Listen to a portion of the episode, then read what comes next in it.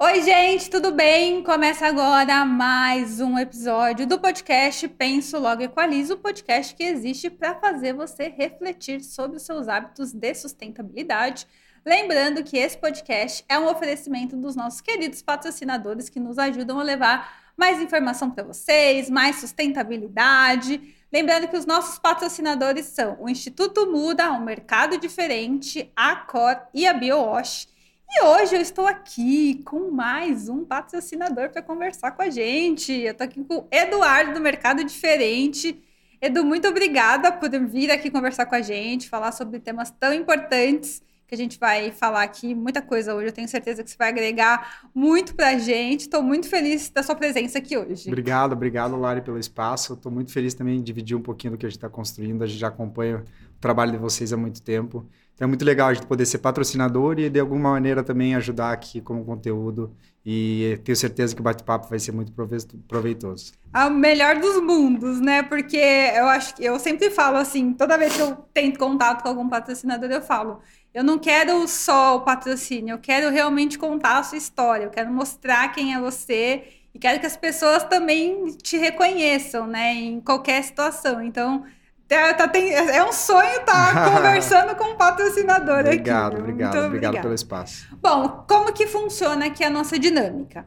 Eu sempre peço para o convidado contar a sua história, contar como que a, como que a sustentabilidade chegou na sua vida, o que, que você começou, como você pensou naquele modelo de negócio, é, em que momento a sua história cruza com a sustentabilidade. Pode ser o mais detalhista que você puder e no meio disso eu vou fazendo algumas perguntas, pode ser? Perfeito, combinado. Então, tá. Qual é a sua história? Vamos lá. É, então, o meu nome completo é Eduardo Petrelli, eu sou de Curitiba. É, já sou empreendedor há algumas jornadas, então sempre gostei de construir coisas e sempre querendo impactar a vida das pessoas. Acho que isso já começou muito novo. Minha primeira empresa foi com 15 anos, eu fiquei com ela mais ou menos há 17 é, anos com ela acabei vendendo assim meio que uma venda porque eu queria buscar novas novos desafios. A sua primeira empresa foi do quê? Foi na, na, área de tecnologia também, é, mas era na área de música. Então ah, eu era tá. apaixonado por música, não conseguia ter acesso, não existia Spotify, não existia, não dava para fazer download na época. Então era uma rádio online que acabou tendo uma, um certo sucesso, virou uma produtora de vídeo e acabou aí um grupo de mídia acabando puxando para dentro da, da estrutura. É, mas sempre quis fazer algo maior, sempre quis impactar mais a vida das pessoas. Fiz engenharia como, como formação, é, acho que muito alinhado com essa coisa de construir, né? Desde criança eu gostava muito de, de construir Lego, abrir as coisas. Então, sempre tive essa vontade de construir mais coisas. E já aí começa um pouco da minha conexão com sustentabilidade. Eu sempre gostei muito de esporte, sempre gostei muito da alimentação saudável, sempre, sempre fiquei muito preocupado com os impactos que aconteciam no mundo. E fui para outro lado do mundo, fui para a China duas vezes. Meu Deus, é, meu sonho para a China. É, Ai, fui duas vezes para lá para começar um novo negócio, já no setor de sustentabilidade, já na, na, na área de sustentabilidade, né, de impacto social, de impacto no mundo de uma maneira mais positiva. Eu fui com duas grandes vertentes, uma era energia limpa e outra era meio de transportes alternativos. É, voltei e fundei minha primeira empresa na área daí de sustentabilidade, que foi uma empresa de bicicleta elétrica. Isso há quase oito anos, não mais, dez anos atrás, eu ainda estava no meio da minha faculdade. É, comecei, então a nossa tese era escalar é, é o, o, veículo, né, o, o transporte alternativo por, pelo meio da empresa, então, qual era a nossa tese? Era que pelo VT das empresas, né, o Vale Transporte das empresas, a empresa iria comprar por parcelas uma bicicleta elétrica para os seus funcionários. então, isso seria o ganho, ganho, ganho para todo mundo, né? Então, a empresa ganharia, porque putz, seguraria o, o empregado, né, teria um benefício para ele. O empregado ganharia, porque o VT não ganha, você não ganha um ativo, né? Você não ganha nada, você só tem o meio de transporte. E então, no final, a bicicleta seria do funcionário e o mundo ganharia, né? É, mas aí, putz, a gente estudou antes muito a legislação, tinha algumas oportunidades, no final a gente não conseguiu, é, por causa de burocracias, a empresa ela não queria assumir alguns riscos fazendo essa movimentação do VT para o pagamento dessas bicicletas, e a nossa tese mesmo era transporte. Então a gente trouxe bicicletas muito mais acessíveis na época da China, é, e na verdade eu acho que a gente estava um pouco à frente do mercado, o, a bicicleta elétrica ainda é como um luxo, né? É, mesmo a gente na época conseguindo por, por um acesso de preço bem legal, é, preços super assim acessíveis mesmo, principalmente parcelados, mas acabou não conseguindo, a gente não conseguindo escalar o negócio, a gente ficou com mais ou menos dois anos esse negócio. Era bem MVP que se fala, né? Então assim a gente testou o mínimo possível. A gente comprou essas bicicletas, recebeu, mas a gente montava, a ah. gente entregava, não tinha uma estrutura nenhuma. É, então a gente conseguiu vender aquele estoque não, né, teve que encerrar a companhia, não, não deu certo. A gente também conseguiu segurar para que não desse muito errado. Então, foi um teste, mas um pouco à frente do, do mercado. Entendi que depois dessa experiência, aí eu acabei me formando em engenharia, entendi que escalar um produto para impactar minha sempre meu, minha missão foi impactar milhões, bilhões de pessoas, assim, eu sempre quis impactar muito a vida das pessoas e vi que por produto seria muito complicado escalar. Então, assim, imagine quantas bicicletas, movimentação daquilo, é, a, a, toda a parte logística, montagem, ia ser muito difícil impactar tantas pessoas. E aí vi que estavam falando, né, naqueles, naquela época, muito de tecnologia, e tecnologia como meio faz com que você possa impactar muitas pessoas. Falei, preciso ir para o outro lado do mundo. Acabei indo estudar na, na Califórnia, é, ali do lado do Vale do Silício, numa faculdade que chama Berkeley, e que eu comecei daí por causa de. Né, eu gostaria de estar próximo da, da, área de tecnologia e estudar um pouco mais negócio e finanças que eu não tinha tido tanto no curso de, de engenharia. Uhum. Fui para lá e aí comecei a ficar mais próximo. Isso era 2014, é, mais ou menos. Então era a época que estava começando a uberização, né? Você ter é, dar oportunidade de trabalhos autônomos para as pessoas, pessoas que não tinham ainda nenhum acesso a, a trabalhos mais formais, poderem ganhar algum tipo de, de, de, de retorno com o trabalho deles por hora, e estava começando aquilo, e fiquei muito impactado com, com aquela movimentação. E mais do que isso, ver assim universitários fazendo o primeiro, primeiro trabalho, ver maneiras de trabalhos também mais sustentável, então na época estava começando entregas por bicicleta. Ah, e isso nos impactou muito. Eu queria continuar no setor de tecnologia, começar algo no setor de tecnologia. Não tinha o conhecimento, nunca fui desenvolvedor. Fui para uma desenvolvedora de software em Nova York. Fiquei trabalhando lá daí por seis meses, quatro, quatro a seis meses. E comecei daí a entender um pouquinho mais de tecnologia.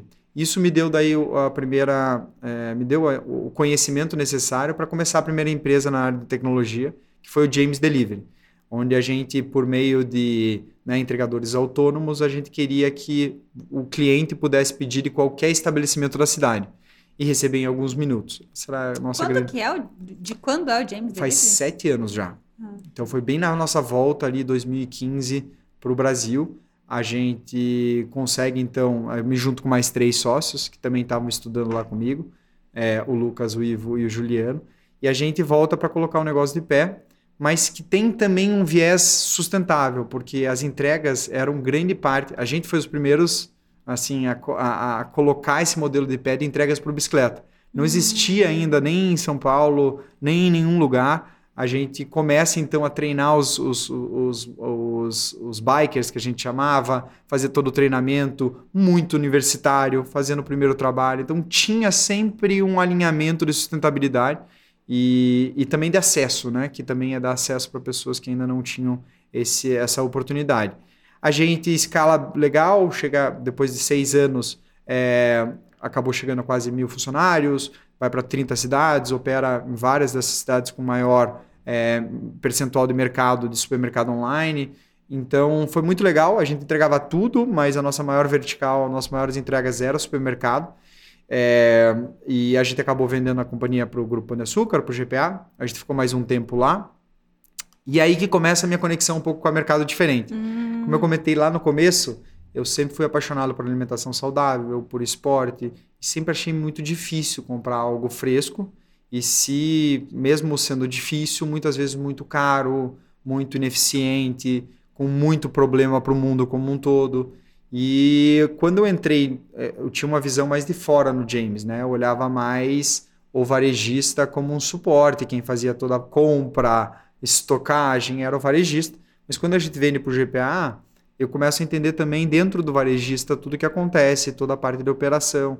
É, e isso começou então a me incomodar, né? Foi um, um incômodo pessoal no meio de ali de 2022 para 2023 é, não, no meio de 2021 para 2022, é, o GPA decide então por integrar o James dentro da estrutura e os fundadores começam então a fazer uma saída da, da estrutura. Era momento da companhia ter um, novos chefes, novos donos. É, e aí foi o momento que eu comecei a me questionar, né? O que, que tudo que eu aprendi, o que, que tudo que eu, gosto, que eu gosto, o, quais as dificuldades que eu vejo que eu tenho no meu dia a dia para montar um novo negócio. E aí para mim ficou muito claro que a compra semanal do consumidor, é, que normalmente são os itens frescos, era a cadeia era muito ineficiente. Sim, é, de um lado, um produtor muito fragilizado, né? um produtor normalmente familiar, hoje 72% da, da, do que a gente come na mesa do brasileiro é feito por produção familiar, e ele muito fragilizado, porque grandes varejistas ainda comprando deles, uma cadeia muito fragmentada, normalmente cinco intermediários, desde o produtor familiar até a casa do consumidor, é, e tudo isso gera ineficiência. Gera ineficiência de preço, porque vários intermediários é preço, gera aí, da onde a gente veio o nosso modelo de negócio, gera ineficiência do desperdício. Então, esse desequilíbrio de demanda e oferta, onde tem poucos dados nessa cadeia, faz com que todo mundo compre errado ou produza errado. Isso tudo vai gerando desperdício no, no meio da cadeia. Mas mais do que isso, né, um dado super, super é, divulgado, que 30% de tudo que é produzido é desperdiçado, esse é um dado da FAO. E a gente ficou muito impactado quando a gente estava começando a, a montar o nosso modelo de negócio e aí a gente se questiona muito. A gente é uma empresa que se questiona muito. Eu acho que no nosso posicionamento diferente dá para ver o questionamento, dá para ver a gente ir contra algumas coisas que são status quo. E a gente começou a questionar, tá bom, 30%, mas por quê, né? É, e aí a gente foi indo mais a fundo nesse, nesse desperdício. E o que mais nos impressionou é que 67% do desperdício era perfeito para consumo. A gente tinha um pré-conceito que desses 30%, putz, sei lá, 90% desse, desses 30% é imperfeito, né? É, não pode ser consumido. E é, na verdade é o inverso. 70, quase 70% ele é perfeito para consumo. E ele é vários desses problemas que acontecem na cadeia para que a gente não não que esse que aconteça com que esse produto vá para um, um aterro sanitário ou vá para o lixo ou, ou, não tenha nenhum é, usabilidade. E aí que a gente começa um pouco mais a fundo e, e os motivos desses 67 que são perfeitos. Então, problemas estéticos, né? Ser um pouco maior do que a gôndola, aceita. Então, assim, putz, uma bandeja de uma, de uma berinjela, ela tem 12 centímetros. Se for um pouco maior ou se for um pouco menor, ela, o, o varejista não vai ter vários tipos de bandeja. Porque imagine a complexidade dele ter uma bandeja de 12, uma de 14, uma de 16, uma de 8. Ele não quer isso. Então ele fala assim para o produtor: produtor, eu preciso dessa ficha técnica de produto. Nossa. E acabou. Então, assim, só por ser um pouco maior, um pouco Deus. menor, como, como o varejista é o forte do elo, que é o que compra em, em volumetria, o produtor que está na ponta tem que aceitar aquilo. Ele pode perguntar, tá, mas por que o produtor não vende para outro? Imagina um produtor no interior de São Paulo que tem o, algum grande varejista como, como comprador de 80%, como é que ele vai conseguir um novo comprador para 20%? Então isso gera um problema gigantesco. Uma batida na casca, Puta, o varejista também não aceita. Por quê? Porque o cliente vai ver, vai, vai ter algum tipo de receio naquele tipo de compra. Pô, a, a cenoura é torta. A bandejinha tem um plástico em cima. Você imaginou uma cenoura torta rasgar aquele plástico? Também não aceita. Então, assim, tem vários, vários, vários motivos similares a esse. É coloração, né? Também não aceita. É meio que uma gourmetização. É, né? é um padrão estético é. que foi criado. É, e isso faz um problema na cadeia, que é o que eu comentei. Assim, quase 20% no mesmo momento que 33 milhões de pessoas no Brasil têm segurança alimentar, de que esse item vá não tenha nenhum resultado positivo para que a gente possa consumir esse item. Só um, um parênteses, claro. assim, antes da mercado, do mercado diferente, uhum. esses alimentos não próprios, né, para o mercado, isso. feios. A gente chama de fora de um padrão. Fora né? do padrão. O que, que acontecia com eles? É pro lixo mesmo? A maioria sim, né? Ou o, o, produtor, não é 100%, porque o produtor de vez em quando vai lá e doa no entorno. Tá. Ele, ele tenta, mas assim, grande parte. Mas ele é sozinho. Ele é né? é sozinho, ele não, não é consegue, é ele não consegue. É, e tem um quarto elo também dessa, desse, desse, desequilíbrio, que é o excesso de produção. Excesso de produção, o que, que ele faz? Ele não consegue. O varejista compra sempre igual, ele não tem um segundo elo. Diferente também compra esses itens. Porque a gente consegue, então, colocar nas nossas cestas, que tem uma inteligência por trás, depois a gente pode chegar um pouco uhum. mais a fundo, que faz com que a gente consiga, mesmo com excesso de produção, incluí-los na cesta, porque o cliente não escolhe exatamente o item. A gente faz uma lógica de baseado no que ele prefere, o que ele tem de restrição, para sugerir sempre uma cesta ideal. Então, esses motivos fazem com que todo esse desperdício aconteça. Então, voltando assim, quando a gente viu isso e foi uma, né, nessa essa época já era um pouco de validação, a gente já estava indo para o campo, já estava entendendo um pouco o produtor, e até a gente lançou hoje uma campanha que mostra um produtor falando sobre isso, é, né, desse, desse problema que acontece no mercado. Ele falou, tá, mas será que o cliente aceita? Porque ninguém sabia se o cliente aceitar uma, uma cenoura torta.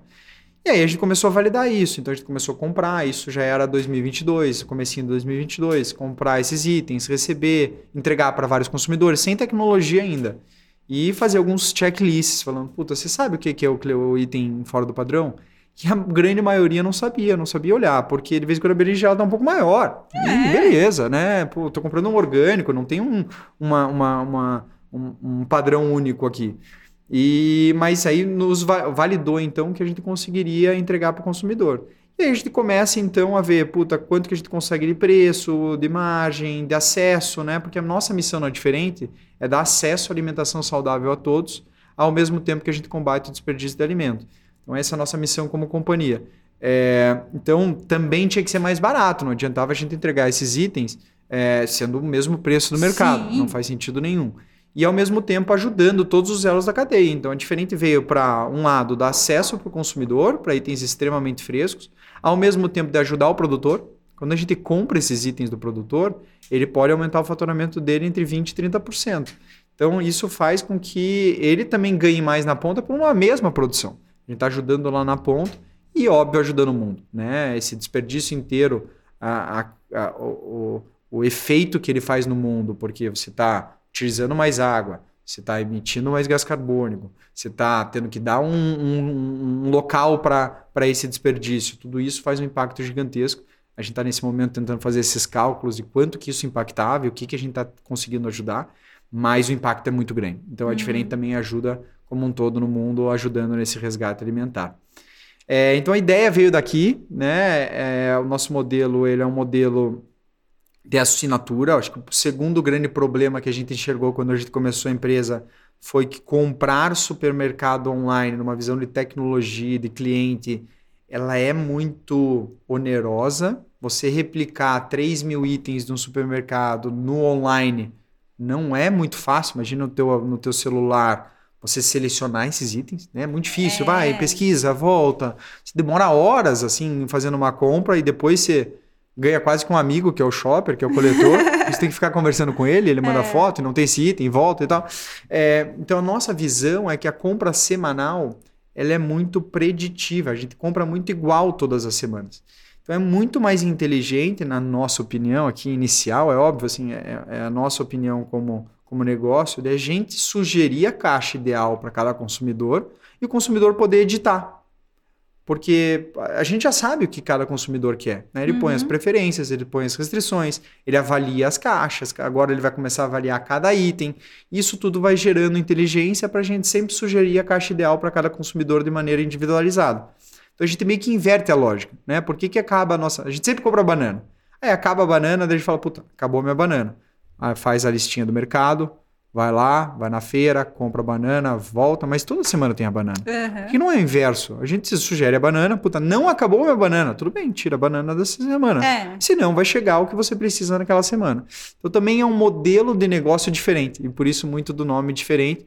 São os itens fora do padrão, eles acabam sendo diferentes, mas todo modelo de negócio acaba sendo diferente, por isso é um mercado mesmo diferente. É, então é isso. E voltando só um pouquinho agora na questão, algumas questões específicas. Uhum. Vamos entrar na questão do produtor. Uhum. Você falou uma coisa bem interessante que é a questão do, da produção em excesso, né? Perfeito. né? Que isso daí acontece, não é, não, vou, não, não tem nem como dizer que é culpa do produtor, um não é. É muito mais tempo, é clima, a outras. Nossa logística do nosso como país, né? Exato. Por que que isso acontece? Você acha que tem, tem maneiras de remediar isso, de solucionar isso? Você também falou a questão Ótimo, de, nossa, pô. tem gente passando fome, enquanto tem outras pessoas que tá, tá produzindo muito e essas pessoas não se conversam, né? E aí vem... Como você vê isso? Ótima pergunta. É que, na verdade, é um problema da cadeia como um todo. Pensa assim, o varejista faz uma projeção de vendas hum. e que ele vai e compra da cadeia como um todo. Se aqui nessa ponta teve um excesso de produção, ela morre na ponta, porque não tem para quem vender, porque o varejista que demanda essa compra. Por que, que a gente entende que o nosso modelo de negócio é mais inteligente? Porque a gente tem uma predição de compras, quatro dias antes da nossa caixa, a gente sabe exatamente o que a gente já vendeu. Então a gente compra do produtor extremamente fresco. E a gente vê o que tem de mais fresco, o que tem de mais disponibilidade, o que tem mais volumetria e encaixa nessas compras. Então é o inverso, de novo, é o inverso do que uma compra tradicional. Porque quando o produtor produz, e o produtor tem muito pouco dado também, né? Porque quando estão no campo falando que tomate está legal, todo mundo começa a produzir tomate ah. e na verdade tem um desequilíbrio de demanda e oferta de novo e o preço diminui muito e ele não ganha muito na ponta. Uhum. Então é diferente, como ela tem os dois elos, ela tem o cliente e ao mesmo tempo que ela consegue comprar direto do produtor, a gente veio para equilibrar isso. Então agora a gente está começando a fazer planejamento de plantio, falando, ó, oh, produtor, produza esse item específico que a gente vai comprar a tua produção inteira. Porque a gente consegue comprar os imperfeitos, a gente consegue comprar também os excedentes, porque a gente inclui na cesta. Né? Então, muitos clientes perguntam assim, tá, mas eu gostaria de selecionar a banana na minha cesta, porque eu gosto da banana. Só que o cliente esquece que de vez em quando ele vai no mercado para comprar a banana e a banana não está bonita. E ele não compra a banana. É verdade. Então é muito mais inteligente a gente escolher para você o que tem de mais fresco, mais acessível, a gente consegue ser entre 30% e 40% mais barato do que o mercado tradicional, porque a gente faz essa seleção. Porque quando está uma exceção, um, um, excesso né, de, de produção de caqui, a gente vai comprar o caqui. Porque está mais barato, porque eu vou ajudar também o produtor, ele vai desovar, e eu vou colocar caqui na tua cesta. Se você não gostar de caqui, você vai botar restrição e você não vai receber o caqui. A gente vai botar na maioria das pessoas que a gente consegue. Então é mais inteligente essa conexão. Agora, o porquê que acontece esse desperdício é por causa desse elo da cadeia. Uma cadeia que não tem essa conexão direta e que o varejista é o que demanda a volumetria de venda, só que isso não chega no produtor. Ele simplesmente chega como uma ordem de compra. E esse produtor comprou mais, para quem que ele vai vender? Né? Esse é o único cliente dele. Então, é isso que acontece na produção. E aí, por que, que acontece uh, o excesso? Aí são vários motivos, como a gente comentou. Né? Então, clima acontece muito, acontece dele fazer alguma projeção de alguma quebra da produção e não acontecer, é, e tudo isso dá esse excesso. Ou até o que eu comentei de ter aquele boca a boca no campo do tipo, ah, todo mundo está falando muito do tá. tomate, tá. e aí o, o, produtor vai lá e fala, tá bom, vou produzir o tomate dessa vez. Então, diferente veio para ajudar nesses dois elos para equilibrar melhor essa demanda e oferta. Uma, uma dúvida agora minha, assim, é, eu achava que um, um, produtor, ele, sei lá, ele cresceu aprendendo a produzir berinjela. Uhum. E aí passava a vida toda produzindo berinjela. Uhum. E você tá falando, ah, não, todo mundo falando que é, uhum. produzir, é bom produzir caqui. Como que, como que é isso? Como que ele troca uma produção para outra? Pergunta. É, então, na verdade, assim, a, a produção de, de orgânicos, ela é sazonal. Ah, então tá. não tem como produzir o mesmo item o ano inteiro. Tem a sazonalidade dos, dos produtos que tem que acontecer. Então não é uma monocultura. Normalmente a hum. monocultura são mais produtores que utilizam de agrotóxico, em larga escala. E eu falo, eu sou melhor em produzir tomate e eu produzo tomate perfeito pelo ano inteiro. E aí normalmente tem que usar algum tipo de agrotóxico para isso. A orgânica não. A orgânica tem a, o quesito sazonal. Então ele já está acostumado a trocar as produções. Uhum. É, e aí isso acontece dependendo de vários fatores. De vez em quando ele testa um item, de vez em quando ele tem que produzir tal tipo de produto para ajudar no solo. Então tem vários motivos do porquê. Mas não é assim na orgânica, tá? ah? Não tá. existe essa, muito dessa monocultura que é mais tradicional no. no Tem a ver, então, também com. Você falou sazonalidade, né? Tipo, estação do ano. Isso. Ah, estação do ano é melhor produzir alface Isso. crespa do que a americana Exatamente. por causa da temperatura. Exatamente. Ah, então, entendi. muito sazonal e também daí local sazonal. Porque a temperatura varia muito no Brasil. O Brasil é um, né, quase que um continente em vez de um país. Então, de vez em quando, no Nordeste, dá para continuar, né, é o maior lugar produtor de frutas por mais tempo do que em outros locais, porque a temperatura se mantém mais estável. Uhum. Então, a sazonalidade ela, ela é muito por, por períodos, mas também por região. É, então, cada produtor gira bastante os itens que está produzindo por causa Que disso. tem região que é melhor para produzir tal coisa Exatamente, que outra, né? exatamente. Você falou outra coisa interessante. A gente começou falando do, da, da, da produção que, sei lá, o varejista pede e aí não compra porque tá feio. Uhum. Mas você falou de excedentes. O que seriam os excedentes? Excedentes é um volume maior do que o produtor normalmente produz. Ele, vamos dizer que ele normalmente produz uma tonelada de tomate e naquela, naquela safra saiu duas toneladas de tomate. Mas sem ele ter noção? Sem ele ter noção. Acontece Ah. demais isso, de simplesmente a produção não é tão matemático, né? Então, de vez em quando tem um excesso de produção. O que, que ele vai fazer com uma tonelada a mais de tomate? Mas por que que, por que que acontece isso sem ele ter Choveu noção? mais. Ah, tá. É, então nasceu mais é, tomates no mesmo lugar. Então ah, tem N motivos, né? Choveu mais, de vez em quando tem algum tipo de quebra dentro da produção, ah, teve algum problema que acontece, pô, aqueles 10% que eu comentei que não são impróprios para produção, e vamos dizer que naquela, naquela safra isso não aconteceu, então ele tem 10% a mais também de tomate. Então, isso acontece com certa normalidade.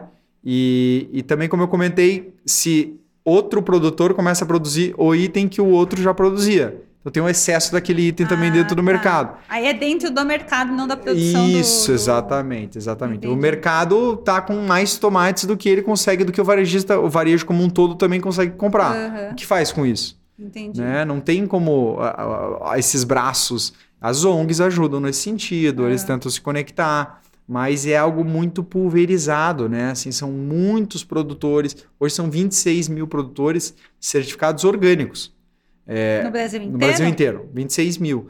Então, como é que você vai ter esse contato com 26 mil em localidades tão diferentes para dar algum tipo de, de, de destino, né? Para Aham. esse tipo de itens? Fica super E complicado. esses erros de percurso que você acabou de comentar, tem a ver com as mudanças climáticas? De percurso É, entre de- um ou é- outro? É, não, de, de excedente, de dar mais tomate do que o normal, É. dele não conseguir é, olhar o que, que vai acontecer na safra dele. Não, não tanto por localização, ele é mais uma normalidade que acontece no Ah, mercado. tá. Assim, ela acontece normalmente em vários. Ah, tá. É- é- quando você vai para a agricultura com agrotóxicos, isso é muito mais controlado.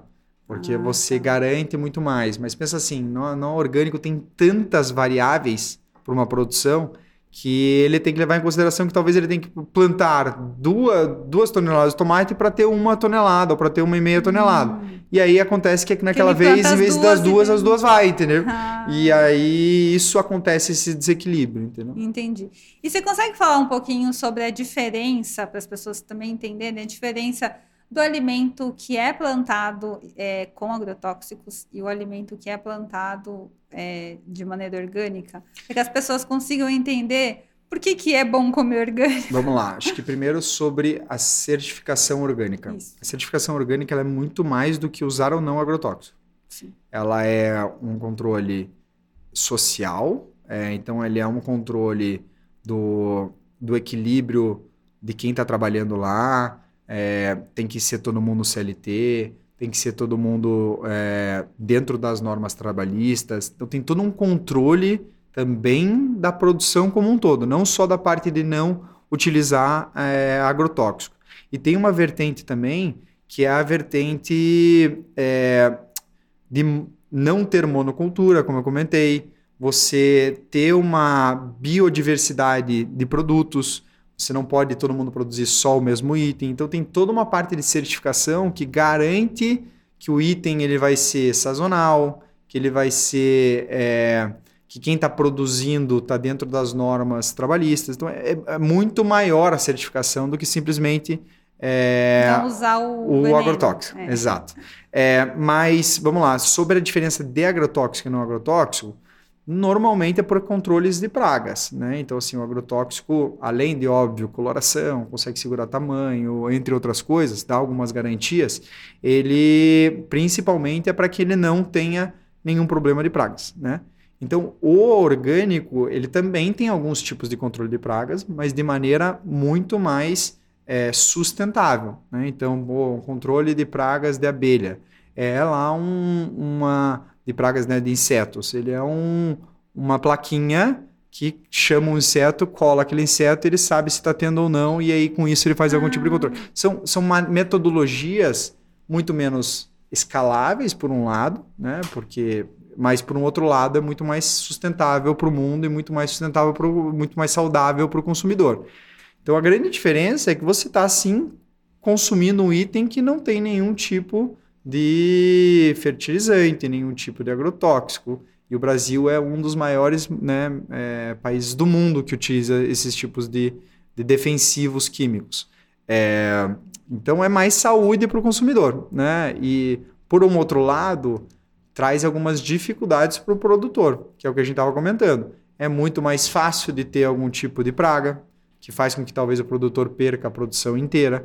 É, é mais Na complexo. hora que ele está tentando se livrar da praga, aí ele vai lá usar um negócio que acaba com tudo. É, então, ele não pode usar, né? Então, normalmente ele acaba perdendo até a produção Nossa. inteira é, em alguns momentos. Então, é muito mais ainda, como é que eu vou dizer, não é manual, mas ainda é menos escalável. E aí, até por isso, ainda, tá? Por que, que, eu falo ainda? Porque nos Estados Unidos já tem várias metodologias, Estados Unidos e outros países, que estão escalando numa larga escala, hum. mesmo uma produção orgânica. Então, estufa. Estufa pode no orgânico, mas é caro. E aí, no Brasil, isso é mais difícil. Você consegue controlar melhor a praga, você consegue controlar melhor a climatização. Muita chuva ou menos chuva, na estufa você consegue controlar. Então, é, lá nos Estados Unidos já tem bastante investimento de, nesse quesito. Isso faz com que mais escala quer dizer que diminui o preço. No Brasil, a gente ainda está no começo desse, desse momento. Não que o orgânico seja o começo, o orgânico já existe no Brasil há, há dezenas de anos, mas é, ainda tem muito para se avançar. E a diferente vem também nesse quesito para ajudar muito. A gente quer estar tá muito próximo do produtor, ajudando ele a escalar com a gente. Por que isso? Porque quando a gente fala de um modelo de negócio que é mais acessível, a gente traz consumidores que não compravam ainda aquele tipo de item, ou compravam menos. Né? Hoje, 59% dos consumidores ainda não consomem orgânicos e o maior motivo é por causa de preço. É, então, quando a gente dá acesso, que a gente consegue ser bem mais barato, a gente traz mais pessoas comprando. Quando a gente traz mais pessoas comprando, a gente precisa do quê? Mais produção. Então a gente está agora nesse ano começando a investir mais no produtor, estar tá mais próximo do produtor para ajudar ele a escalar junto com a gente porque aí sim o mercado vai crescer como um todo. O mercado ainda de orgânicos é muito incipiente percentualmente do todo de frutas, legumes e verduras, né, comparando com o convencional no Brasil. Então a oportunidade é muito grande, a gente está no começo dessa transformação, é, mas é muito legal saber que a diferente está dando algum suporte nesse sentido. E assim, quando a gente, você falou assim, ah, nos Estados Unidos tá bem melhor do que aqui no Brasil, né? O que, que precisa ainda para que Ótimo. o Brasil consiga se fortalecer Boa. com a produção de orgânicos, que o preço consiga baixar. E responde essa, depois eu vou fazer uma outra aqui. É, conteúdo. É, diferente está começando a gerar cada vez mais conteúdo para ajudar o produtor na ponta. Investimento. Né? O produtor acaba não conseguindo ter investimento porque ele tem uma produção pequena, ninguém dá crédito para ele, ele não consegue dobrar a produção dele. Então, o investimento mesmo financeiro pode ajudar muito ele. E o terceiro é sim o consumidor entender, né? É, é, acho que é muito é do trabalho. Né? Exato, né? esse é muito do trabalho da diferente, no nosso posicionamento, do consumidor entender a importância do orgânico para ele, que é mais complicado fazer aquele tipo de produto, mas é muito mais saudável. E por isso, por enquanto, tem um preço ainda mais né, mais caro do que o convencional. É, mas toda a cadeia está tendo um suporte e um benefício muito grande na compra do, do cliente por orgânico. Então, acho que é os dois elos. Não adianta só o produtor também se profissionalizar se o cliente não comprar e não aceitar esse tipo de item e não ver o valor que esse item tem para o mundo, para ele, para uhum. a sociedade. Então, é, eu acho que esses dois elos eles têm que andar em conjunto. Né? O produtor ele tem que sim ter mais suporte, ter mais conteúdo, ter mais ajuda, ter mais né, investimentos financeiros. E o consumidor também tem que abrir melhor a mente para a importância de comprar esses tipos de item. Então, é os dois crescendo para que esse, melhor, esse mercado seja cada vez mais profissional e tenha mais oportunidade. E aí a pergunta que eu ia fazer complementar é que assim Você acha que o mercado tradicional, né, de produção uhum. de alimentos, ele, ele ainda vai ser muito mais forte do que os orgânicos por muito tempo? Difícil fazer uma previsão sobre isso, né? Assim, eu acho que a tendência já mostrou também em vários estudos que o consumidor está cada vez mais buscando saudabilidade, está buscando né, produtos conscientes para a sociedade como um todo. Então, acho que esse caminho ele está crescendo. Em que velocidade aí é um pouco mais complicado. Hoje o mercado de orgânicos cresce em torno, né, por algumas projeções, 25% ao ano. Então isso, essa diferença ela tende a diminuir. Mas para diminuir, o produtor tem que também crescer, para diminuir, o, o, o preço tem que diminuir, porque senão isso não vai acontecer. Então, a diferente vem bem de novo nesse elo para ajudar que a gente consiga cada vez mais impactar positivamente é, o consumidor e o mundo. Uhum. E lá no. Agora vamos falar um pouquinho da, do mercado mesmo. Como que funciona o, o processo, processo, lá dentro, né? Eu fui lá, visitei, foi muito legal, conversei vi, lá com o pessoal. Uhum. Mas eu queria que você também contasse aqui um pouquinho como que funciona o dia a dia. Claro. Se a, a gente falou dos excedentes no começo, né? Uhum. Do varejista. Se tem excedentes, uhum. é, falaram que vocês têm lá um projeto de é, responsabilidade social, como que aconteceu, como que vocês estruturaram isso, para que também não tivesse desperdício lá dentro? Exato. Como que funciona tudo isso? Ótimo. Então, primeiro, quando a gente fala da nossa missão de né, dar acesso, ao mesmo tempo que a gente está combatendo o, o, resgate alimentar, não faria sentido a gente ter desperdício dentro né? do nosso centro de distribuição. Né? É, então, como é que funciona a nossa operação como um todo, assim, pensando em todas as fases do, do, do nosso modelo de negócio? Primeiro vem uma parte da demanda do consumidor, né? O consumidor entra no nosso site, assina, põe, responde algumas perguntas, põe algumas preferências, algumas restrições. Então a gente entende mais ou menos o tamanho da cesta, o tamanho da cesta que o consumidor quer, os, os tipos de porção, quais os itens ele mais gosta e tal. Então isso é a parte da demanda. Quatro dias antes do dia da entrega, a gente antes disso a gente não cobra nada do consumidor, mesmo ele, ele assinando quatro dias antes da, da caixa ser entregue, a gente cobra do cartão que está cadastrado. Por quê? Porque daí a gente consegue comprar o que tem de mais fresco. Então, isso que faz com que o nosso equilíbrio de demanda seja muito eficiente e que faz com que o nosso desperdício dentro do nosso CD seja muito próximo de zero. Um varejo tradicional, supermercado tradicional, tem em torno de 10 a 12% de desperdício para tipo desses itens. Então, muito do que ele compra não é, não é, não é vendido e faz com que o item, como tem um, uma periodicidade muito curta, faz com que aquele item tenha que ser desperdiçado. Então, com a nossa compra, quando a gente. A gente compra o que a gente já vendeu, essa é a verdade. Entendi. Então, a gente quase não tem desperdício dentro do nosso CD por causa disso. A gente tem muito próximo de zero.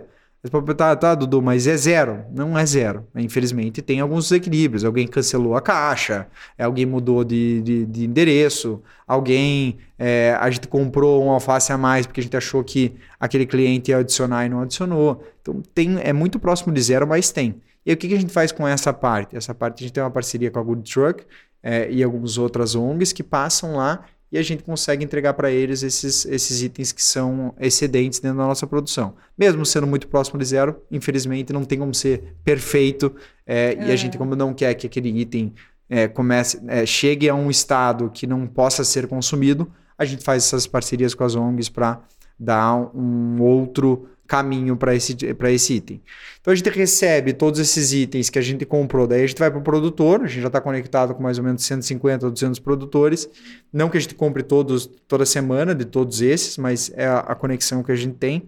Com isso, a gente vai lá e compra o que tem mais fresco, mais acessível, itens fora do padrão. Vários nos ligam e falam: Ó, oh, puta, a berinjela foi rejeitada pelo varejista XYZ é, e vocês querem comprar essa, essa berinjela? Tem uma batidinha na casca, ela foi, né, mas está perfeita para consumo. Então a gente fecha essa compra, a gente recebe esses itens normalmente dois dias antes da entrega do consumidor.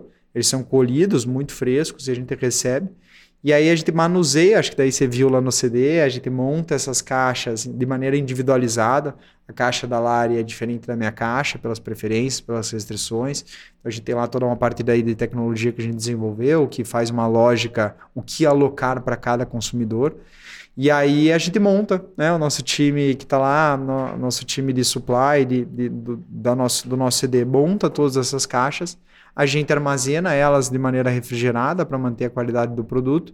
No outro dia, os carros saem com em torno de 20 a 25 caixas por carro para entregar para casa do consumidor. Então, por slots, né, por, por ter períodos de entrega, a gente entrega para cada um na sua região, dependendo também do dias de entrega. Então, a gente abre dias de entrega específicos para cada região, porque assim a gente consegue ser mais eficiente também na logística e faz com que também a gente consiga ter menos preço, menos custo e que faz com que a gente tenha menos preço para o consumidor também. Então é mais ou menos assim que acontece todos os elos da, do nosso modelo. A gente tem hoje quase 75 pessoas no time, é, grande parte, óbvio, na parte de operação, então são quase 25 pessoas no time de operação. Muito em tecnologia, produtos e dados, para dar suporte para essa, essa estrutura.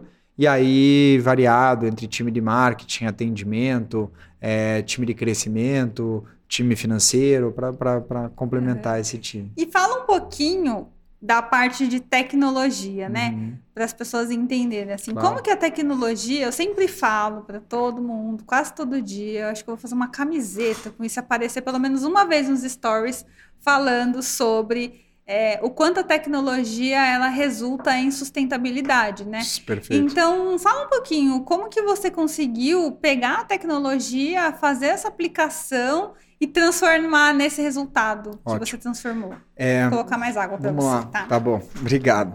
É, a tecnologia ela está em vários elos dessa, dessa jornada que fazem com que a gente seja mais sustentável. Né? Então, ela está desde a experiência do consumidor, que é o nosso site lá, o, o, o cliente entrar no nosso site, escolher é, o, assinar a nossa cesta, conseguir colocar as preferências e tudo mais, mas tem muita tecnologia atrás, né, que, que ajuda nesse equilíbrio. Então, toda a nossa lógica de AI, né, que é inteligência artificial, que faz com que a gente consiga entender cada vez mais o consumidor e comprar de maneira mais assertiva, isso faz com que o que? A sustentabilidade seja maior, porque a gente compra mais assertivo, faz com que tenha menos desperdício no mundo. É, tem toda a parte também da, da logística, a tecnologia nos ajuda para a gente ter roteirizações melhores, faz com que tenha o que? Menor emissão de gás carbônico. Também ajuda, a tecnologia ajuda. E tem na ponta do produtor. Então, com a nossa tecnologia, o produtor consegue ter maior assertividade, a gente consegue cada vez mais levar mais dados para o pro produtor do que, que ele deveria produzir. E tudo isso, esse, todos esses elos juntos faz com que a tecnologia ajude na sustentabilidade. Hoje toda a nossa tecnologia é desenvolvida dentro de casa. É, um dos meus sócios é o nosso CTO, é um cara fora da curva na, no setor de tecnologia, o Paulo Mansores. E a gente decidiu, por ser uma empresa de tecnologia, que resolve um problema do varejo. Hum. Muita gente faz o ao contrário. É um varejista, não, não tem certo e errado aqui, tá? Mas assim, muitos usam como sou um varejista e vou usar um, uma tecnologia para resolver um problema. A gente não, a gente é uma empresa de tecnologia resolvendo um problema do varejo. É, mas a gente continua sendo uma empresa de tecnologia que entrega mamão. A gente tem a operação, a gente brinca, mas é verdade. É, então não, não tem como separar a operação do nosso modelo de negócio.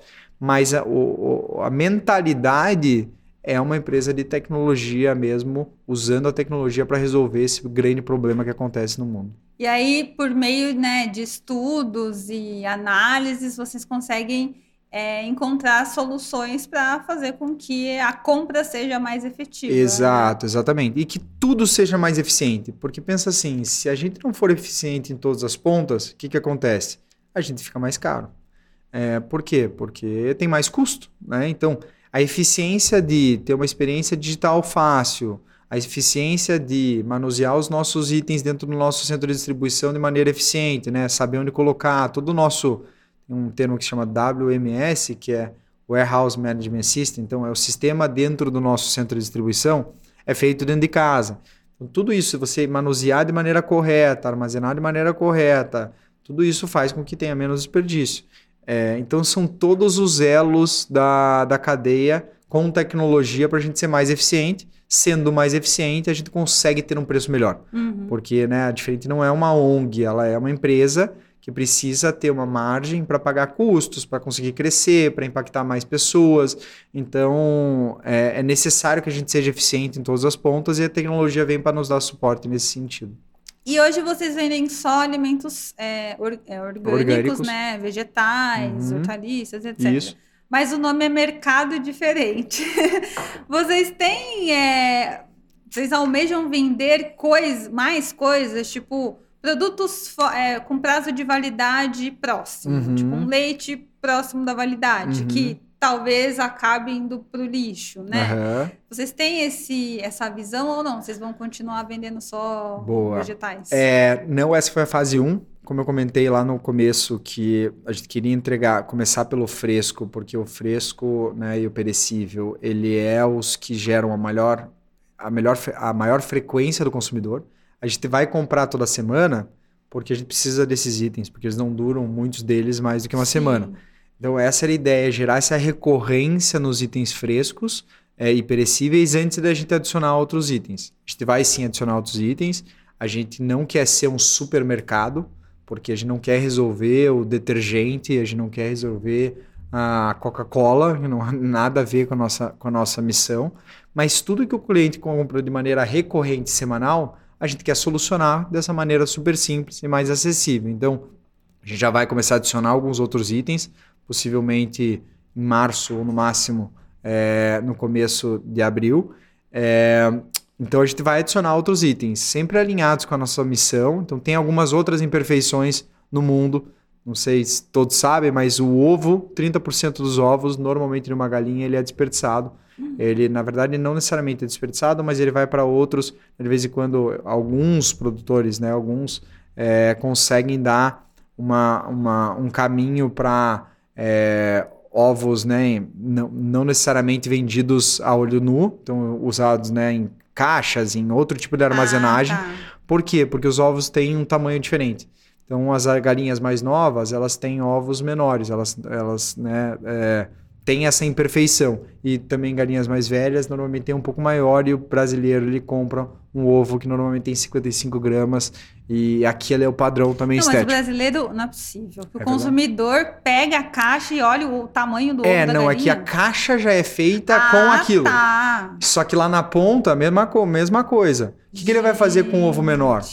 Ele vai lá e não, tentar... você diz o varejista, né? O varejista quer aquele ovo Ele perfeito. quer, isso, porque a caixa já vem daquela ah, maneira, entendi. entendeu? E é assim que o consumidor pede.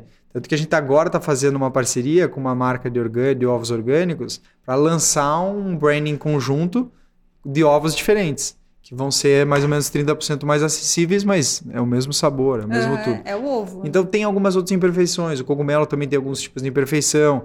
É, mas não todos os produtos têm imperfeição. Aí que a gente vai começar a também entregar produtos convencionais, né? Então, por que não entregar um pão integral? Não tem uma imperfeição no pão integral mas o consumidor compra de maneira recorrente. É, como a gente é muito mais barato nos outros itens, a cesta completa vai continuar sendo é. muito mais barata para o consumidor final. É, mas a gente sempre está buscando essas imperfeições do mercado para que a gente consiga ajudar na sustentabilidade e ao mesmo tempo dar acesso para o consumidor final. E também tem, igual eu falei no começo, né, do, sei lá, um leite que está perto de vencer. É, tem mercado que até coloca lá, né? Mais barato, próximo Isso. vencimento, mas assim, não tem como a gente saber se realmente foi tudo vendido. É, assim. esse elo ainda, essa, esse momento da jornada assim do consumidor, a gente ainda não está querendo ajudar muito. A gente tem, tem outros players que uhum. estão fazendo isso de maneira super legal. Um deles é a Food, Food to Save, né, que ajuda nesse desperdício por, uhum. por validade. Não que a gente, a gente ainda não, não vislumbra esse momento, porque a gente está muito no momento antes do varejista, né? Entendi. né? A gente está antes do varejista. Quando a gente fala de validade, normalmente é problema, problema não é, é do, do, mundo, mas é. é o, o varejista que tem esse esse, esse ponto de contato. Então, a gente ainda não tem contatos com os varejistas, com os restaurantes, para conseguir fazer isso no nosso modelo de negócio. É, então, a gente acredita que nesse lugar que a gente está, ainda o problema é muito grande. Então a gente pode ainda ir muito longe só com resolvendo ou só ajudando nesse, nesse, na, na, resolução desse problema. E hoje vocês atendem só São Paulo? Hoje são 12 cidades, é, São Paulo e mais 12, na verdade, são 13 cidades. E São Paulo a gente já quebrou em várias micro-regiões, então a gente está em mais ou menos 17 regiões que a gente chama. É, aí São Paulo são cidades no entorno de São Paulo todas, então desde ABC, Osasco, Guarulhos, entre outras localidades. é, mas sempre na região da Grande São Paulo. Mas vocês têm é, planos para atender o Brasil inteiro? Sim, nosso sonho é muito grande. Como eu comentei no começo, eu sempre fui, fui é, motivado ou ambicioso para impactar milhões, bilhões de pessoas. E o nosso sonho é grande para ir até a América Latina. Essa é a grande verdade. Olha, que legal. A dor é muito similar. É, hoje, assim, pensando num quesito do consumidor, 82% das famílias na América Latina cozinham todos os dias. É, então a gente precisa desses itens frescos. E ao mesmo tempo, a, gente é muito preço sensitivo quando compra supermercado. É uma parcela muito grande do ganho médio da população o custo de se alimentar. Né? Então, dar um acesso, conseguir ser mais barato, entregar item saudável na casa das famílias é uma dor é, não só do Brasil, mas de vários países na América Latina. Então, desde o começo, mercado diferente é, é também espanhol, então poderia ser usado é, em outras localidades. É, o nosso sonho é grande, mas ainda tem um caminho gigantesco para a gente chegar lá. A gente ainda está com foco na região do entorno de São Paulo. Né? Aí depois, em algum momento, a gente deve abrir alguma nova OCD, alguma nova localidade ainda no Brasil. E aí começar cada vez mais crescer geograficamente. E vocês só atendem domicílio, né? Só casa? Vocês não têm, tipo, vocês não pensam em atender, sei lá, um restaurante, um bistrô, uhum. uma lanchonete, porque eles também compram alimentos frescos para fazer, sei lá, os seus pratos, Perfeito. né? Nos perguntam muito isso e principalmente porque o restaurante não precisa do estético, né? É. O que, que muda num prato, uma cenoura torta ou não torta, né? torta. É, mas é uma outra dor, né? Hum. Por quê? Vou explicar um pouquinho, pouquinho por quê.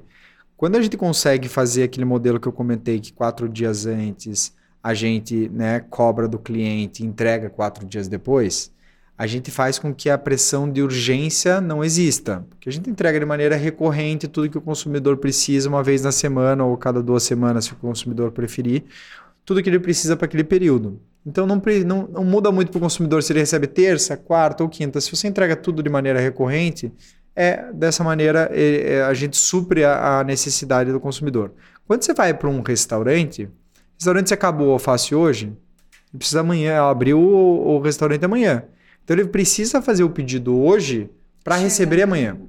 E aí, quando isso acontece, isso gera toda uma complexidade na cadeia, do tipo, eu preciso ter 100, 100 é, porções de alface dentro da nossa, do nosso CD para atender ele amanhã.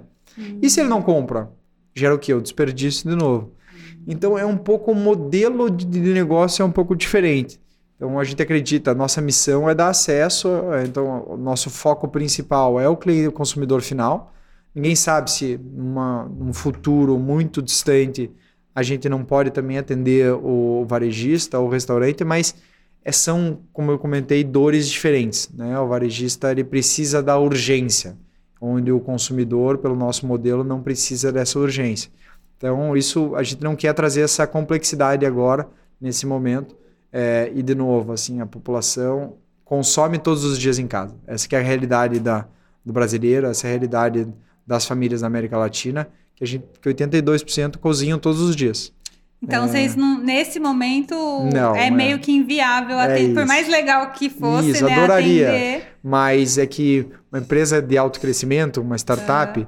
Ela precisa de foco, assim. É, é verdade. E não aí, adianta abraçar o mundo é isso, não vai, você não vai resolver nada. nenhum dos problemas. É. Então, a gente está muito focado em resolver o problema do consumidor. Até para restaurantes, para supermercados, tem outras startups fazendo, tem a Clicampo, tem que também conecta com o produtor tem Frubana, tem alguns outros que fazem esse serviço, é, não com itens fora do padrão e tudo mais, mas é, já conectam o campo com o, o, com o varejista ou com o restaurante.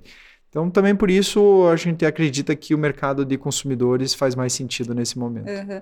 E uma coisa que eu perguntei lá no dia que eu fui no CD é quanto, de onde vêm os, os, os produtores, né? De onde vocês recebem as coisas? Ele, e o Esqueci Newton. O, o Newton falou que era do Brasil inteiro, né? Inteiro. Todos os. Como que é a, a logística? Como que é o, o contato? Como que vocês organizam isso? Quando ele falou, eu falei, ah, de, de onde vem os alimentos? Ele do Brasil inteiro. Eu, do Brasil inteiro? Como? Eu me É aí. assustei, eu É juro. isso aí. É então, isso aí. como que é a logística Como eu para organizar comentando tudo isso? antes, tem a parte da sazonalidade tem a parte de regiões melhores para tipos de, de, de produção, né?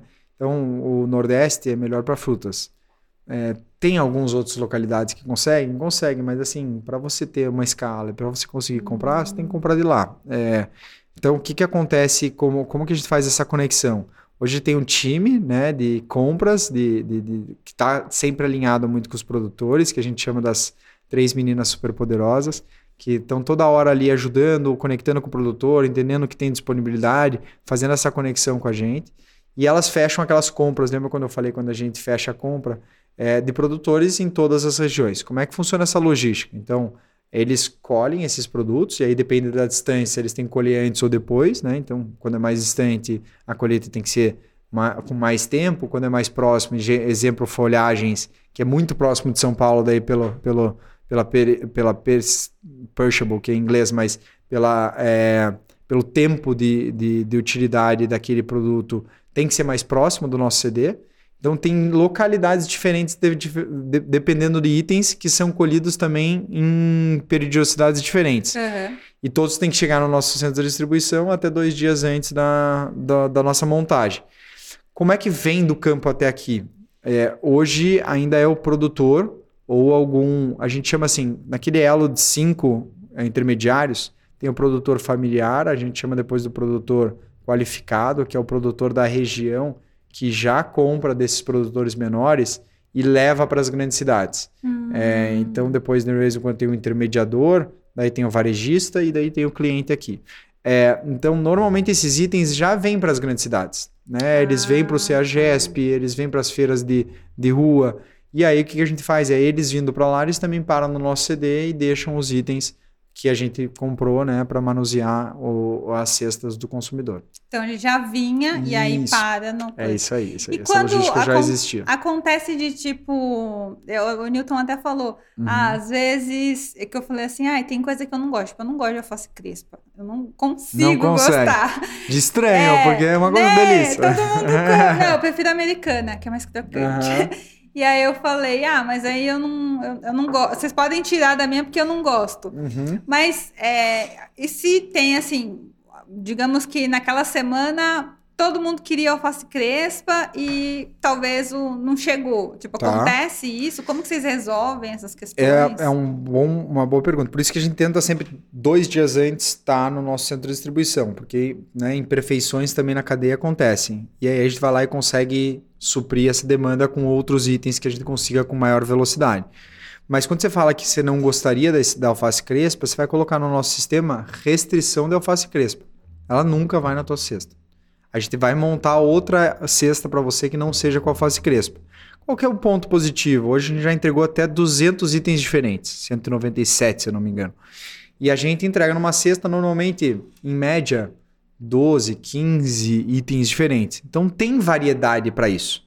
Então quando a gente não consegue comprar um, a gente compra outro de outro Ah, produtor e a gente tá. recebe esse item e monta aquela caixa. Lembra quando eu falei que a gente gira aquela lógica, que a gente aloca os itens? Aham. É aquele momento. Então, quando a gente aloca e você colocou que a restrição tua é alface crespa, a gente vai botar outro, outra folhagem que, que poderia suprir a tua demanda naquele dia específico e que a gente tem disponibilidade.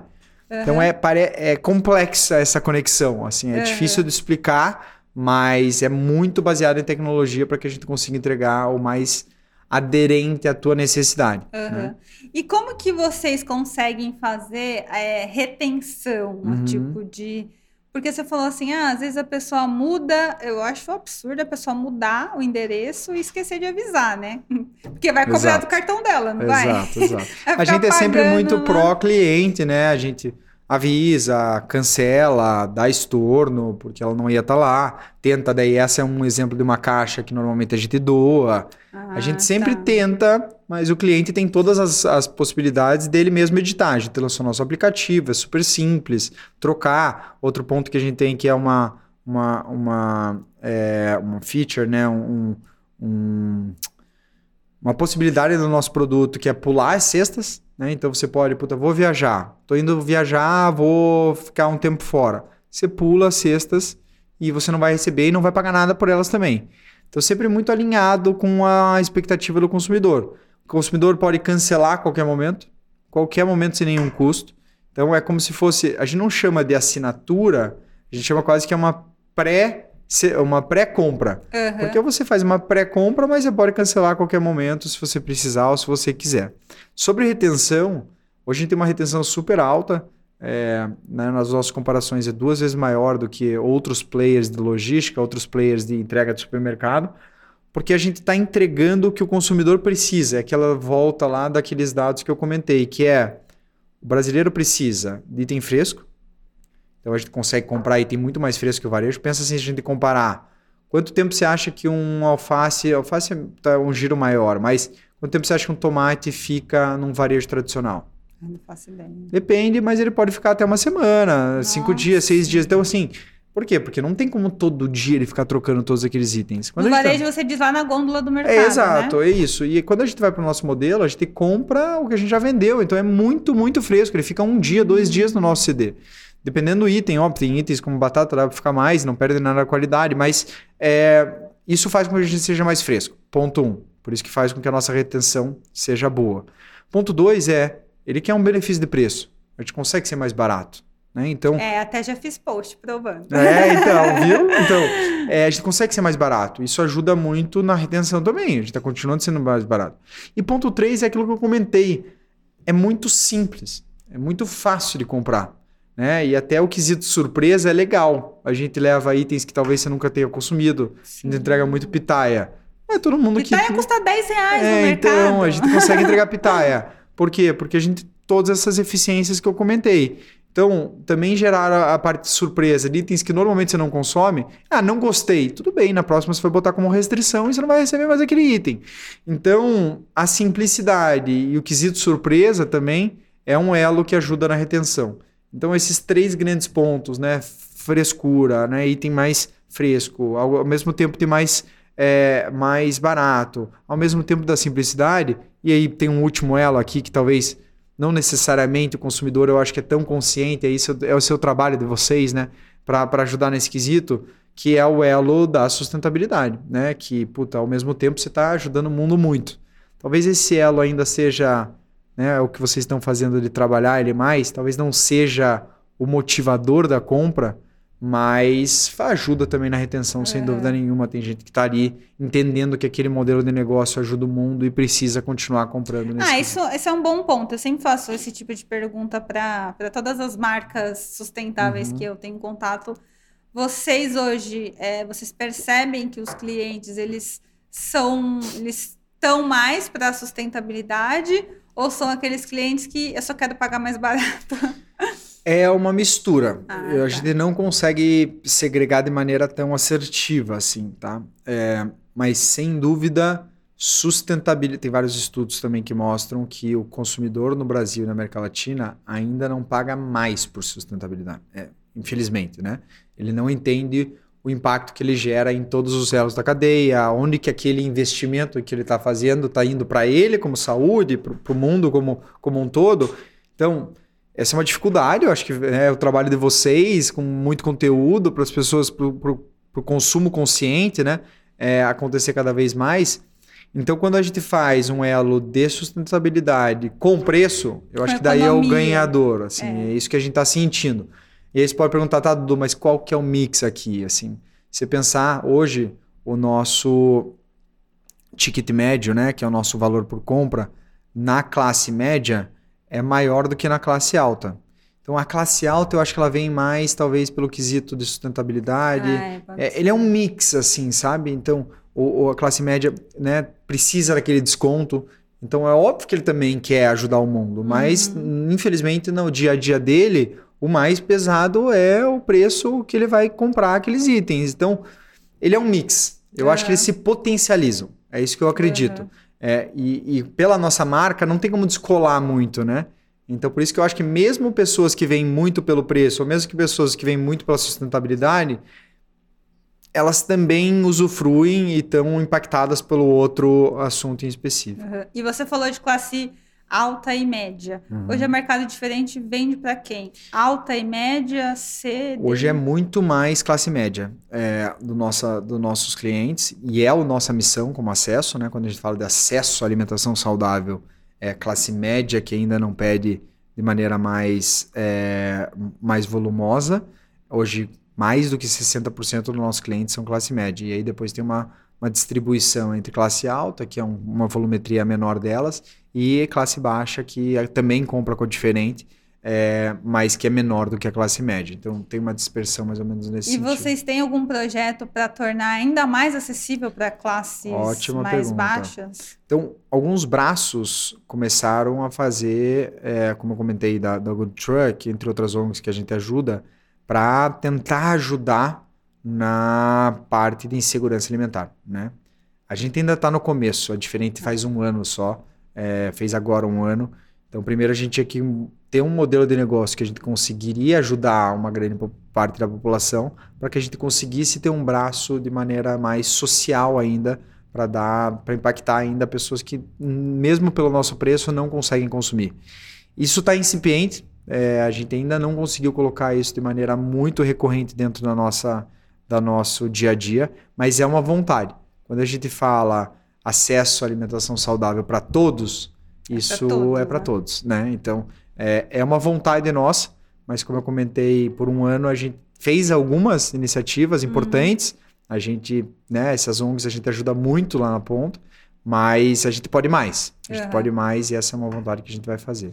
E o, você vocês conseguiram é, monitorar ou mapear o comportamento da classe, das classes mais baixas que compram? Tipo, eles compram um mês, aí não compram dois meses? Compram um mês? Não, eles são os mais recorrentes, eles têm ah, os maiores ticket médios, porque é isso que a gente vê como diferença, assim, a classe média entendeu o nosso modelo de negócio, é importante o acesso e eles usam isso como a única compra.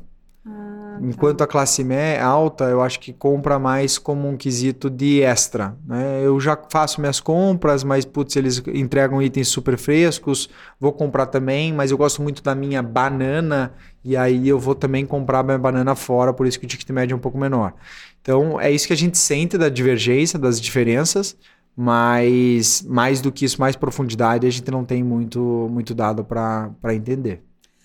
Olha, eu acho que a gente conversou bastante aqui, acho que foi bem esclarecedor, muitos pontos, né? Muitos pontos importantes. Eu queria só para fechar que você fizesse assim um, acho que você deve ter estudado, né? Deve ter quebrado a cabeça para chegar nesse modelo de negócio, mas que você tentasse é, trazer um pouco de clareza sobre a nossa realidade uhum. é, alimentar no uhum. Brasil, né? O Brasil é um país tão rico, né? E todo mundo sabe disso, não é segredo para ninguém.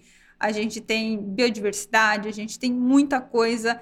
E, e por que que a gente ainda voltou para o mapa da fome, né? Não é aceitável isso. Então você consegue fazer um panorama de onde estamos e o que temos que fazer para melhorar, assim? Eu acho que assim, é, primeiro é um tema super delicado para se falar, né? Porque assim não dá para acreditar que a gente está em 2023 e isso acontece. É, hoje, como eu comentei, o último dado que, que foi divulgado, 33 milhões de pessoas, de famílias, de pessoas, né? É, que são dezenas de milhares de famílias passam por insegurança alimentar no Brasil, ao mesmo tempo que o Brasil é o celeiro do mundo, né? Então, esse desequilíbrio é muito grande. É, eu acho que falta iniciativa, falta marcas, falta né?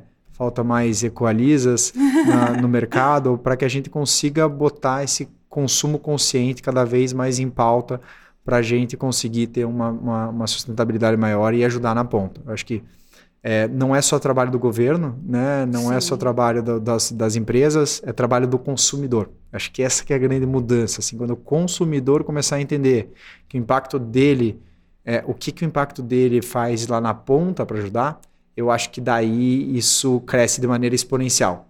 Eu acho que já tem algumas iniciativas, já tem algumas ajudas, a gente faz um esforço grande, mas se o consumidor não embarcar nesse sentido, é muito difícil a gente impactar e ajudar é, num, num, num, assunto tão importante. É, né, tem diversas é, é empresas, diversas iniciativas acontecendo, que estão tendo, né? A Catu é uma delas, Amigos do Bem é outra. Assim, tem muita coisa sendo criada, mas, de novo, eu acho que para gerar na escala que vai gerar um impacto mesmo é o consumidor ajudando, é o consumidor entendendo o, consumo consciente, é o consumidor não desperdiçando, porque nesse desperdício ainda tem o, o desperdício dentro de casa. Né? O, o, desperdício dentro de casa poderia ter sido muito menor. A gente até está começando a fazer algumas. Eu tive uma conversa com, com a Catu, né, que, que faz um super trabalho nesse sentido de consumo consciente, e ele estava falando que o consumidor ele não entende que ele desperdiça. Pergunta para ele, fala assim: você usou tudo? Usei. E a abóbora, como é que foi? Ah, não, a casca eu joguei fora. Assim, tem, tem muito conteúdo, tem muita coisa. Deixar que a comida ser... no prato. No prato. Não, é, isso é absurdo. É desperdício. Né? Então, assim, eu acho que é muito do consumidor. E é um trabalho de formiguinha, não é. adianta. É. Ele não é um trabalho de um dia para o outro, mas é inadmissível mesmo a gente estar tá nesse momento em 2023. Então, espero que aqui a gente consiga né, trazer mais pessoas para esse, esse, esse assunto, para essas iniciativas, para que a gente consiga cada vez mais impactar de maneira positiva é, o setor e de maneira mais sustentável para o Brasil. Isso que você falou, assim, é, é o que eu também penso e o que eu falo todos os dias na Equaliza. Enquanto consumidor, né, a gente, como comprador, não, não parar de, de apoiar as, as marcas ou empresas, ou até o nosso comportamento errado é, não sustentável e começar a apoiar as coisas certas, não vai, vai ficar né, no tem, limbo. Não tem muita. Porque não adianta as iniciativas é. daí. As iniciativas vão continuar no mesmo tamanho, óbvio que é. vão ter um crescimento, mas não vão ter o crescimento necessário para impactar todo mundo. Todo mundo, entendeu? Então, eu acho que tem que vir do elo do consumidor, tem que vir com essa nova consciência. Eu acho que está crescendo, as novas gerações estão entendendo melhor isso. Acho que a gente está é, com uma oportunidade muito grande para fazer a, a, a, mudança, mas parte da gente, não tem pois como. Pois é. Eu sempre falo também, é, não, eu sempre escuto assim, ah, mas você fica falando de sustentabilidade, mas tem muita gente no Brasil que não pode ser sustentável, porque não tem dinheiro. Eu falei, e aí, é você que tem que ajudar aquela pessoa que não pode, né? Sim, mas tem, tem maneiras também de é. ser que não necessariamente são custosas. É, Aqui a gente está é. falando, óbvio, do orgânico, que tem um, um custo, mesmo assim é diferente, consegue ser mais barato que convencional mas não é para todos mesmo, é. não tem como. Mas são pequenos casos que a gente pode fazer, né? Desde a parte do lixo, não tem Sim, custo o lixo, é. né? A parte de, de, de, de é, economia é, no, no, no, uso de água, no uso de eletricidade, tudo isso Sim. acaba sendo parte da, da sustentabilidade. Então, acho que tem que ser da consciência mesmo. É. Né? Não, eu digo assim, de, do, da pessoa que entende mais, conseguir, que a gente fala claro, de educação. Ajudar, né? sem dúvida. Conseguir educar o outro. Por exemplo, sem ah, dúvida. eu tenho uma funcionária, não tenho funcionária na minha casa, mas uhum. eu tenho uma funcionária que não, nem, nunca ouviu falar de orgânicos. Custa eu dar uma cesta de é orgânicos para ela? É isso. Custa eu, sei lá, explicar para é ela É um movimento, né? A gente é, fala muito da diferença como um movimento. as pessoas, elas gostam. E, e, e lógico, quem está na Equaliza são pessoas que têm acesso à informação. Eu não estou, infelizmente, eu adoraria estar tá falando tá com a pessoa que Sim. não tem o acesso, porque com certeza ia aprender muito mais uhum. rápido, né? Mas aquela pessoa que tem acesso à informação, tem que passar, ela meio, né? é, ela meio passar. que, ah, eu tenho, eu sempre trago esse exemplo aqui no, no, nos episódios de um, tudo, tudo, todas as dicas que eu dou que tem que fazer substituições, você tem que comprar alguma coisa, aí o pessoal fala que sustentabilidade é coisa de rico. E todas as dicas que eu dou que não tem custo, aí o pessoal fala que é coisa de pobre. Aí eu falo, gente, vocês têm que se decidir aí o que, é. que, vocês querem, se, Sim. né, uma coisa é outra. E aí teve um dia que eu fiz um post dando uma dica de quando eu vou viajar, assim, tem lá a água do café da manhã do hotel, uhum. e eu encho a minha garrafinha de água para ir pro passeio, porque Sim. aí eu não vou comprar água na rua.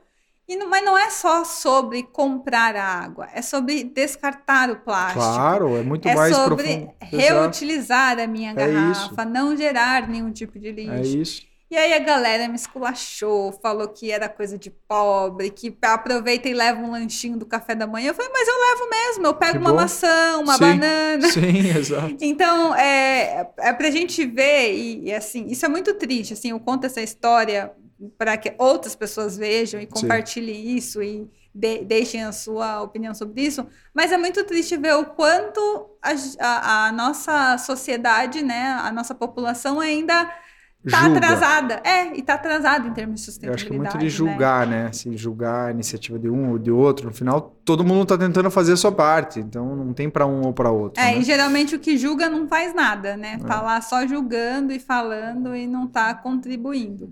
Então, isso é muito triste, mas eu é, espero mas espero que... que... o movimento ele vai crescer, tenho certeza, né? As novas gerações estão vindo com uma outra mentalidade, buscando outros tipos de produto. De novo, acho que é formiguinha, Acho que de vez em quando a gente acha que uma pequena coisa não vai ajudar, mas ajuda. Se a gente tiver a mentalidade que não ajuda, aí ferrou, né? É. Então, é, Ficar é mais... pensando que não ajuda é, é a pior coisa como. que a gente pode pensar. É isso, né? é isso aí. Eu falei com o pessoal da Catu também. E ela falou um, uma frase bem interessante, que ela falou que o pessoal sempre pergunta, mas vai fazer diferença me, o meu hábito sustentável enquanto milhares de pessoas estão fazendo a mesma coisa, né? E ela responde que sim, vai fazer diferença, né? Porque a gente faz toda, todo dia a mesma coisa. Então pensa no final de 70 Exatamente, anos, né? quanto que isso impacta. Exatamente. Então é, é, vamos rezar, né, para que as uhum, coisas é aconteçam e, e funcione. E... Bom, eu queria agradecer a sua participação, foi muito boa e eu só tenho a desejar sucesso, Obrigado. que vocês cresçam muito, que Obrigado. vocês consigam impactar muito mais pessoas, mudar a mentalidade das pessoas e fazer com que o mercado diferente seja realmente diferente para todo mundo. Né? Obrigado, né? obrigado de novo pelo espaço. É, foi muito legal o bate-papo. Espero que eu tenha né, é, impactado várias pessoas aqui, vários é, ouvintes da, da, da Equaliza. E espero estar aqui em breve de novo. Claro, com certeza, para contar contato. novidades, é isso, trazer é inovações, porque é isso que a gente precisa para é que a gente aí consiga, de fato, equalizar e levar sustentabilidade para todo mundo, né? Perfeito. né? Bom, gente, eu espero que vocês tenham gostado desse vídeo aqui com o Edu, que vocês compartilhem muito esse vídeo, porque a ação mais importante nesse canal é compartilhar, é levar essa informação para mais pessoas, fazer com que as pessoas entendam, analisem é, que queiram mudar, porque não adianta nada só a gente ver e, e não partir para mudança, né? A gente tem que fazer a diferença, né? É Seja a diferença que você quer ver no mundo. Lembrando que esse podcast é um oferecimento dos nossos patrocinadores. Temos a Mercado Diferente, Instituto Muda, a Cor e a BioOsh. Se você ficou com alguma dúvida, deixa aí nos comentários. Pode mandar pergunta para o Edu que ele vai responder. Pode mandar, Pode mandar pergunta para mim que eu vou responder e compartilha, tá? Não esquece de compartilhar e também se inscrever nesse canal. Um beijo e até o próximo vídeo. Tchau!